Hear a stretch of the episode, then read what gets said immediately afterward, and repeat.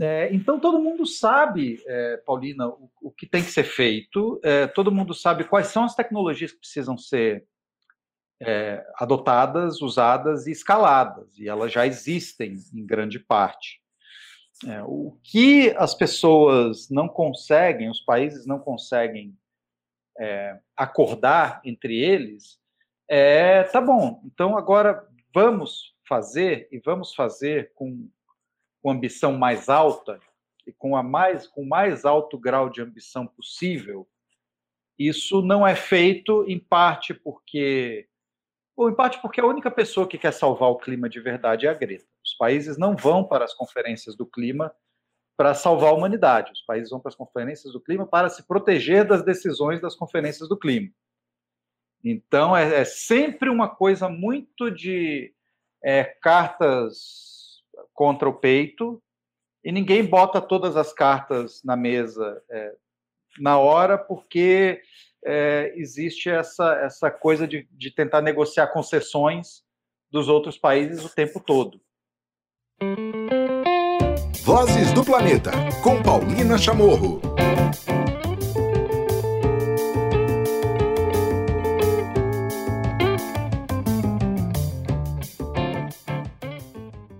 Vocês ouviram aí logo na abertura o Cláudio Ângelo, jornalista, escritor do Observatório do Clima e também aqui do Vozes do Planeta. O Cláudio tem o mundo real, eh, nos trazendo sempre, trazendo muitos reais sobre políticas públicas, sobre a crise climática, sobre as relações eh, de tudo isso. Hoje o Cláudio é o nosso entrevistado, porque falta pouco menos de um mês para a 26ª reunião do clima, a COP26. Então a gente vai ter uma aula, uma aula histórica sobre história também destas reuniões com uma das pessoas mais experientes nesse país é, sobre isso. Então, bora lá nessa conversa com Cláudio Ângelo.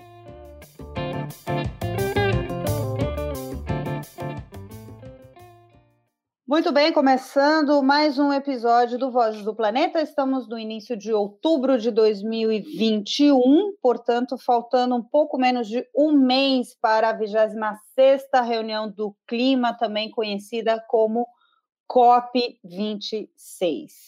E como a gente vem fazendo aí desde o início da pandemia, com uma série de o que é, a gente vai dedicar hoje para o que é uma COP e por que, que esta COP26 é, a gente precisa prestar atenção, ou seja, todas as COPs a gente precisa prestar atenção, mas é, o que, que esta em específico nos traz de desafios, de discussões, e para isso a gente tem aqui do Minuto do Clima, Mundo Real, o Cláudio Ângelo, que também é do Observatório do Clima, e autor do A Espiral da Morte, um livro premiado aí com o Jabuti sobre como a humanidade está alterando a máquina do clima. Beleza, Cláudio? Tudo bem? Prazer te ter aqui. E aí, Paulina? Tudo bom? Quanto tempo? Quanto tempo? Acabou, acabou o sossego dos ouvintes agora. agora vai ter um episódio inteiro com você. É... É, tava com saudade. Cuidado com o que desejam, caros ouvintes. Ah, mas muito bom. Olha só, eu chamei o Cláudio hoje aqui porque vocês podem ver ali, inclusive na divulgação deste episódio, um link. O Observatório do Clima lançou um guia para os perplexos, né? O Acordo de Paris e o Guia para os Perplexos. Tudo no mesmo, é um manual para poder entender, para fazer esse caminho né, de entendimento dessas reuniões do clima. E você, Cláudio, que é um veterano da cobertura de reuniões do clima, tanto pela imprensa quanto também pelo observatório, eu queria que a gente começasse por ali, para, eh, para perplexos e para quem não sabe, para não sabidos sobre isso, é, da importância destas reuniões, de como elas foram constituídas, né? E o que, que tem a ver, ou seja, é, muita gente pergunta, mas para que, que, tanta reunião se a gente não está vendo muita coisa efetiva, né? Então, por que, que essas reuniões foram constituídas e, e o que, que sai delas? Senta que lá vem história. É, história é longa. A história começa em 1992, no Rio de Janeiro, quando é assinado lá na, na, na Rio 92 o texto da Convenção do Clima das Nações Unidas. Né, já vinha algum tempo a ONU, né, a comunidade internacional se preocupando com coisas que a ciência começava a mostrar sobre a, a possível influência, então era possível, né? Hoje ela é inequívoca, a possível influência dos seres humanos é, na, na, alteração do clima da Terra. E a, o, a Convenção do Clima, assinada em 92, inclusive, o primeiro nome na, na, lista de assinaturas desse tratado internacional é o do Fernando Collor de Mello, né, que era o presidente do Brasil naquela época, estava no meio do processo de impeachment. A convenção ela tem lá um, um artigo dela que fala o seguinte: o objetivo deste tratado é evitar a interferência perigosa dos seres humanos no sistema climático. E essa única frase deu origem a quase 30 anos de discussões diplomáticas depois. Porque para implementar a convenção, quer dizer, traduzir em termos práticos para a sociedade mundial o que, que é a interferência perigosa e como prevenir a interferência perigosa, você precisava de A. Dados científicos, B instrumentos legais e C, né, objetivos e metas é, de implementação desses instrumentos legais. Né? Então, a, a, convenção, ela em si, ela não é traduzível em ação. Você precisa é, negociar instrumentos que, que transformem a Convenção do Clima em atitudes práticas na vida de todo mundo, e nos governos, e políticas públicas. Então, é para isso que, que né, a convenção é regulamentada, né, ela entra em vigor em 1994, e a partir daí os países combinam de se encontrar todo ano para é, decidir como implementar essa, essa convenção, né, dessa, essa, essa grande convenção quadro, né, ela chama o nome oficial dela é Convenção Quadro das Nações Unidas sobre Mudança do Clima, porque ela traça um arcabouço, um quadro geral, e esse quadro geral precisa ser detalhado em, em, em atos específicos. Então, esses encontros é, dos 196 países signatários da Convenção para tentar traduzir essa única frase em políticas públicas são as conferências das partes ou COPs, né? Já foram a primeira delas foi em 1995 em Berlim. Inclusive a presidente dessa COP foi a ministra do Meio Ambiente da Alemanha, a senhora Angela Merkel, que era ainda né, uma política é, iniciante, é, e está deixando o governo da Alemanha agora, depois de 16 anos. Fez uma condução exemplar da, da COP, conseguiu fechar ali um monte de gente chiando, ela conseguiu botar todo mundo junto para definir um plano de ação, um mandato de negociação, na verdade, é, de um instrumento político que viesse a implementar a convenção. Esse instrumento foi finalmente fechado em 1997, o famoso Protocolo de Quioto, que pela primeira vez estabelecia metas para os países do mundo reduzir emissões. Né? Os países ricos precisavam, industrializados, né? Que eram todos os países ricos mais as economias do, do leste europeu e da União Soviética, precisariam reduzir suas emissões conjuntamente em 5,2% em relação aos níveis de 1990 até 2012. E aí, é, é, a partir de, né, a partir da COP1 em Berlim, já foram 25 reuniões dessas. É, a 26 deveria ter ocorrido na Escócia em 2020, não ocorreu por causa da pandemia né, do coronavírus, e é, vai ocorrer agora é, eu acho uma temeridade, mas vai ocorrer agora, é, daqui a menos de um mês, em, em Glasgow, é, na Escócia, nesse cenário de, de muita incerteza sobre vacinação, sobre é, variantes e 10, 15, 20 mil pessoas vão se encontrar num espaço fechado é, no Reino Unido no fim desse ano para discutir é, como implementar o, o, Acordo de Paris. A gente pode falar do Acordo de Paris depois, que é o novo instrumento universal de implementação da Convenção do Clima. E só para responder a sua pergunta inicial, Paulina, são várias reuniões, justamente porque elas não resolvem nada. É por isso que são muitas. Exatamente.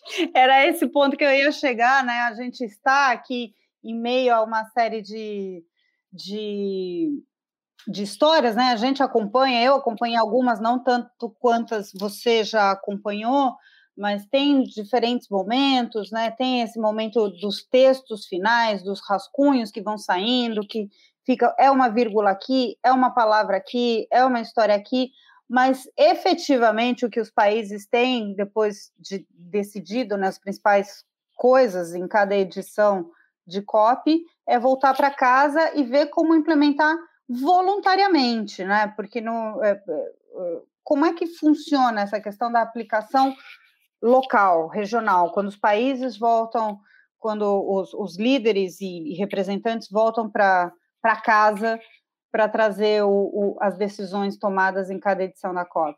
É, aí depende do instrumento né, do qual você está falando. O protocolo de Kyoto ele não era de cumprimento voluntário. As metas eram distribuídas de cima para baixo.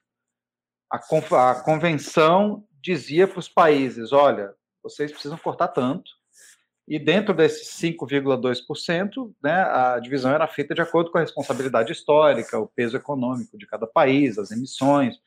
Então, a meta dos Estados Unidos era maior do que a meta do Reino Unido, que era maior do que a meta da, sei lá, Turquia, que era maior do que a meta da Albânia. É, e isso eles, em tese, eram obrigados a cumprir. Ninguém cumpriu, ninguém foi punido, porque punição em direito internacional, ainda mais em direito ambiental internacional, é um negócio sempre muito é, complicado mas não houve sanções a quem não cumpriu o protocolo de Kyoto, uh, e quase ninguém cumpriu. O protocolo de Kyoto só foi cumprido no agregado, né, essa queda de 5% aconteceu, mas aconteceu por um, por um problema que não tem nada a ver com, com o protocolo de Kyoto, que foi a quebra da União Soviética em 1989, né? A extinção da União Soviética, que era altamente poluidora, altamente ineficiente nas suas indústrias, nos seus de energia, e depois que, que o Bloco Socialista ruiu, com a queda do Muro de Berlim, é, as emissões desses países despencaram. E, e, a Rússia até hoje tenta vender né, esse saldo que ela tem de emissões por conta da quebra, como se fosse, como se tivesse feito uma grande, um grande benefício para a humanidade de, de cortar suas emissões de gás de efeito estufa. Aí, bom, Passa o tempo, em 2015, né, pulando para 2015, a gente fecha, você estava lá, né, a gente fecha o Acordo de Paris, que é um instrumento, é, novo acordo climático que substitui o protocolo de Kyoto, embora os meus amigos do Itamaraty não vão ficar felizes de eu dizer que ele substitui, mas na prática é o que acontece, ele substitui o protocolo de Kyoto. Ninguém quer saber mais do protocolo de Kyoto, é um morto-vivo diplomático mas Paris é, muda de figura é, o seguinte aspecto: agora todos os países têm que cortar emissões. Ah, não são só os países industrializados, todo mundo, todo, todos os países membros das Nações Unidas, aqueles 196 lá que são membros da convenção, precisam cortar suas emissões Vale para os Estados Unidos, vale para os países europeus, vale para o Zimbábue, para o Haiti, para o Brasil, para a China, para a Índia, para todo mundo. É, evidentemente, a, a maneira como você corta e reporta as emissões ela é mais estrita para os países ricos do que para os países pobres. Os países pobres podem solicitar financiamento aos países ricos para cumprir essa meta. E tem uma diferença fundamental em relação ao protocolo de Kyoto, que é o seguinte: você tem uma obrigação de cortar, mas a maneira como você vai fazer esse corte e a quantidade de corte que você vai fazer, quem define é você mesmo de forma voluntária.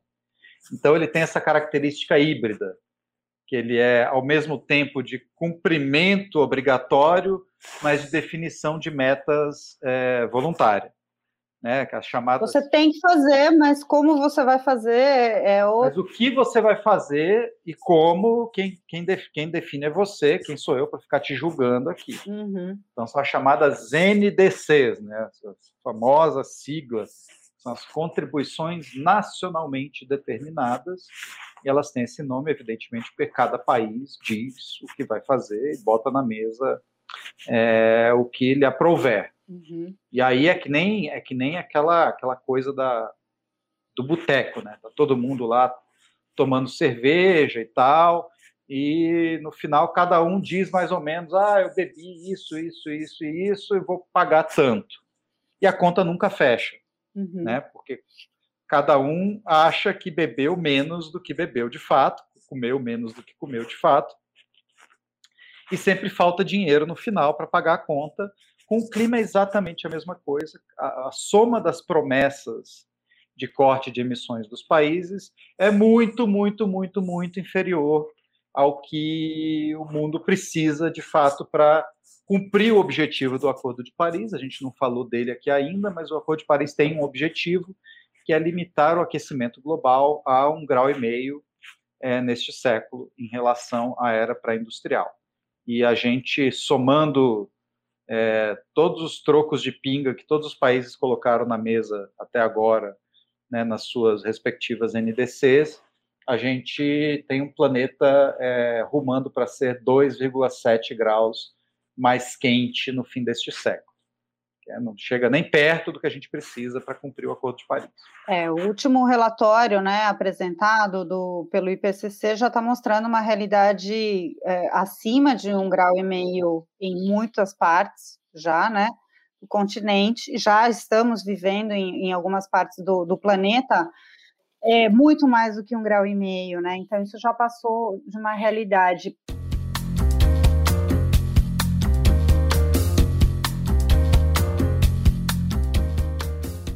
e falando né, do IPCC e falando também de, de, um contexto né, mundial, né, eu lembro que de 2010, quando começou é, é, a reunião em Copenhague, né? É, 2009. 2009, desculpa. É, vinha numa onda, pelo menos a gente que cobria temas ambientais, vendo muitas declarações, muitos, uma animosidade né, com relação a, a uma agenda não efetiva, mas propositiva, pelo menos, né? É, e aí, um ou dois anos antes do, do, de 2015, né, do Acordo de Paris, começou a China tra tratar, falar uma coisa, Estados Unidos falar outra coisa, veio o Papa com a, a encíclica, né, a, Laudato Si, começou a, a, se desenhar, parecia uh, no mundo que haveria um grande acordo antes, né, prévio do, do Acordo de Paris, né?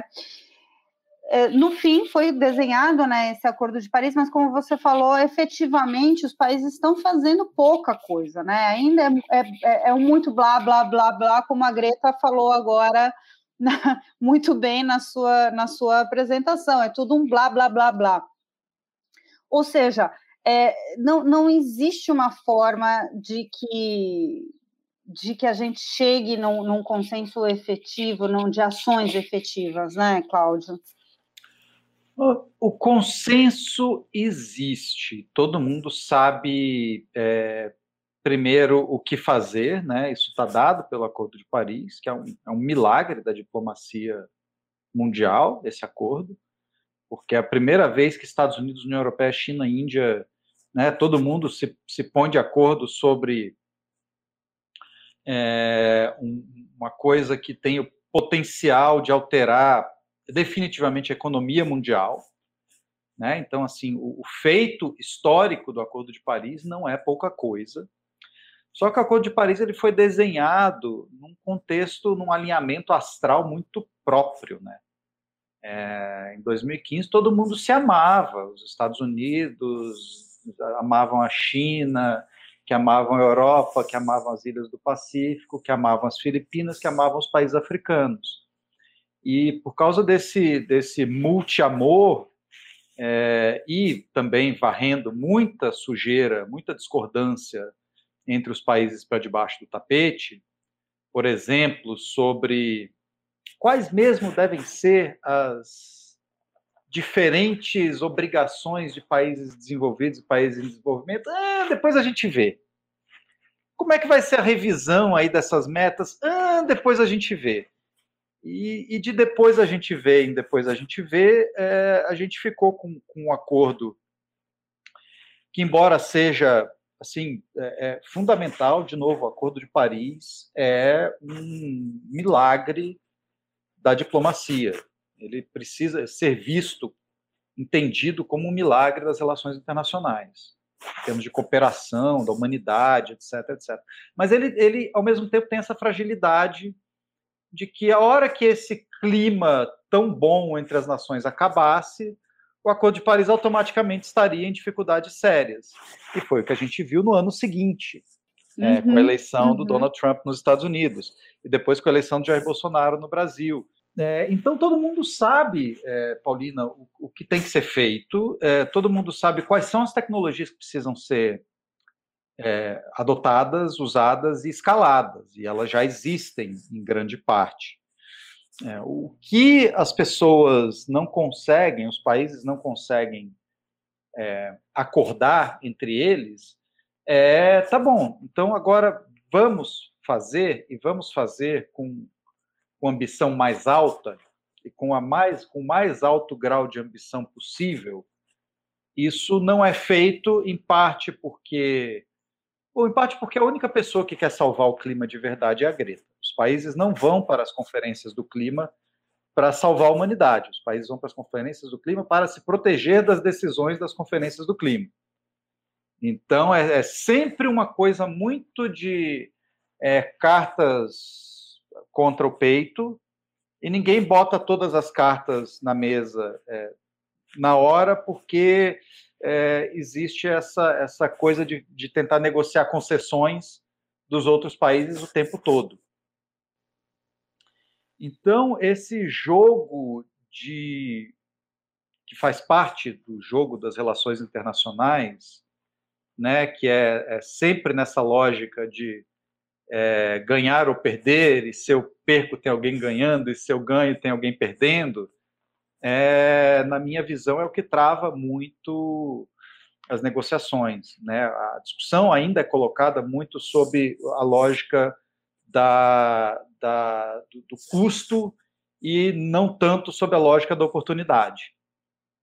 É, e, é, e, é, isso que tem até agora tornado tão difícil a conversa entre os países desenvolvidos e os países em desenvolvimento.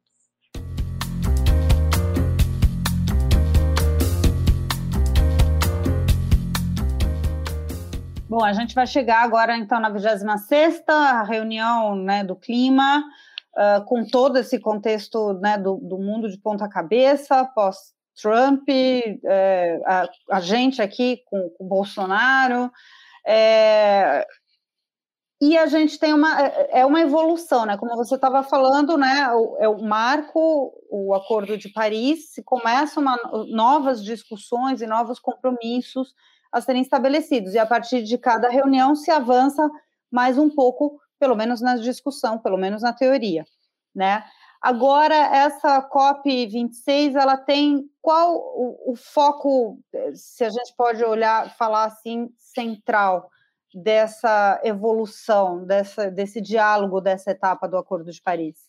O Acordo de Paris pode ser comparado a uma lei, e essa lei precisa de uma regulamentação. E o que se está fazendo agora é, desde 2018, na Conferência de Katowice, 2017, 18, né, desde depois de Paris, né, né, de 2016 em diante, na verdade, é, é criar e finalizar o manual de operação do Acordo de Paris. O Código de Paris precisa de uma série de regrinhas discutidas entre advogados né, que eles chamam de livro de regras, para definir como é que ele vai ser implementado. Então é isso que a gente está. Ele já foi quase todo finalizado em 2018, esse manual de instruções, lá na Polônia, e ficaram alguns temas de fora que ainda que não tiveram consenso. Um deles é como é que a gente vai fazer com os mercados de carbono? Quem vai poder comprar, quem vai poder vender, em que condições? É, e é isso que é o chamado artigo 6, né, a regulamentação do artigo 6 do Acordo de Paris, é um dos principais temas que estão faltando para finalizar o tal do livro de regras.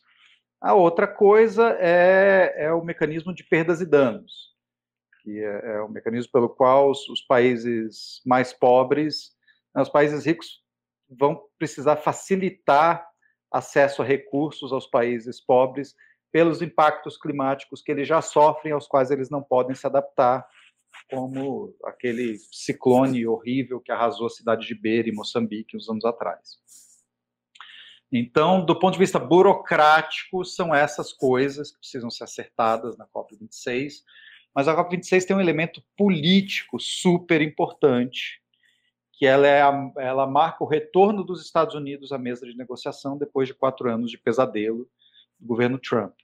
Então, é o Joe Biden, presidente americano, vai a Glasgow e para dizer que agora a gente vai liderar essa bagaça aqui, agora todo mundo vai ter que ter uma super ambição e, vai, e, e nós vamos começar dando exemplo de um programa super ambicioso de corte de emissões, um acordo para reduzir emissões de metano, é, o pacote de recuperação verde dos Estados Unidos, tudo isso vai entrar nessa. E o tal do, do net zero, né, que é a promessa de neutralizar emissões no mundo em 2050, que, dependendo de para quem você pergunta, pode ser visto como uma benção ou uma desgraça. Né? Nem isso é consenso entre os países. Então é isso, vai ter esse, esse momento é, é, de, de é, reafirmação política e uma tentativa de impulsionar de fato o cumprimento do Acordo de Paris nos moldes, né, dentro do, do, do, do grau de ambição é, que ele precisa ganhar, né, que as metas nacionais precisam ganhar para que o acordo possa ser implementado em seus objetivos, né, seu grande objetivo de, de limitar o aquecimento global. É, não está fácil, não está fácil discussões num momento também bastante uh, difícil economicamente, né, por conta da pandemia, por conta dessas, dessas, como você bem colocou no começo da nossa conversa, de fazer uma reunião presencial num momento como esse, nessa proporção, é, a gente vai acompanhar aqui. Eu queria falar rapidamente também sobre esse guia para os perplexos, né? Muitos do, muito do que a gente está conversando aqui com o Cláudio vocês encontram nesse guia que está aqui no nosso no feed aqui deste episódio, mas também pelo site do Observatório do Clima, que é para você entender mais carbono, todos esses monte de siglas que a gente acabou de falar, é, conhecer um pouco desse contexto histórico, né, dessas reuniões do clima, é, o que aguardar, o que mais você pode destacar aqui do guia, Cláudio? Ah, é, é, é, um guia que a gente fez em parceria com a La Clima, né, que é a rede de advogados latino-americanos pela mobilização climática. E ele tem o que eu acho mais legal é a estrutura comentada do Acordo de Paris, artigo por artigo que, que significa, quer dizer o artigo 2 o que quer dizer o artigo 4 quer dizer o artigo 6 por que, que funciona assim, por que, que foi negociado assim. E tem a fotinho de quando foi aprovado, oh, que bons momentos de dezembro de 2015, todo mundo chorando, se abraçando, sendo feliz, achando que o mundo ia estar tá muito melhor, né? não durou um bons, ano. Bons tempos que não voltam mais. não durou um ano, Cláudio. Bom, para a gente finalizar, tem algum som, tem alguma coisa que você gostaria de deixar dessa parte, né? Porque o Cláudio, além de colunista, escritor, jornalista, acabou tem uma letra gravada agora, né? Genia a pandemia. Também toca piano, baixo e, e compõe. Aliás, o fundo, né, do mundo real foi composto e gravado pelo Cláudio. Você quer deixar algum som, alguma coisa que possa nortear a gente aqui para fechar um cadinho aqui esse episódio, Cláudio? Ai, poxa, sim, de surpresa. É assim que funciona. Deixa eu ver o que, que tem aqui. Tem a banda Eventos Extremos também. Estou aqui fazendo toda a propaganda. Tem a banda Eventos Extremos. Você encontra pelo tem Spotify. O, tem, o, tem o Chora IPCC do Eventos Extremos. Né? Só, então pronto. Só tem no YouTube. No YouTube então, a gente vai tocar agora um trechinho do que está autorizado, claro, pelo, pelo Cláudio do Chora IPCC. Esse som feito e gravado pelo Eventos Extremos. Essa IPCC, lobby fóssil ganhou. Nós vamos ferver, você bem que avisou. Você bem que avisou. Cláudio, obrigada. A gente vai seguir aqui. Você que está ouvindo o Vozes do Planeta, eu, Cláudio, a gente vai estar tá aqui no Brasil durante essa COP. É a primeira das mais recentes que você não vai, Cláudio? Desde Paris é a primeira que eu não vou. Tô morrendo por dentro, só que não. então a gente vai ficar aqui só de comentaristas, porque a gente vai ter alguns colaboradores e colaboradoras, como o pessoal do Engaja Mundo e o pessoal do Eco, que vai nos trazer as informações direto de Glasgow. E a gente vai ficar aqui só de comentarista, certo? Certíssimo. Obrigada, Cláudio. Desejo muita sorte a quem vai. Eu também. Vamos ficar aqui ansiosos pelas notícias. Obrigada, Cláudio. Tchau, Paulina. Abraço.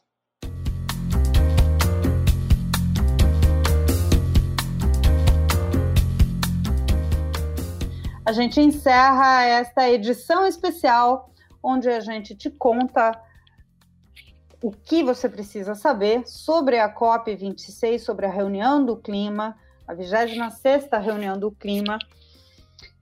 E a gente te aguarda nos próximos episódios, onde a gente vai trazer mais informações direto da COP26, com vários colaboradores e colaboradoras que a gente está convidando, tá bom? Até a próxima aventura. A edição, produção e apresentação do Vozes do Planeta é minha, Paulina Chamorro. Na produção e edição, nós temos o André Cazé e no apoio sempre a Compasso Colegas. Até a próxima. Tchau. Vozes do Planeta, com Paulina Chamorro.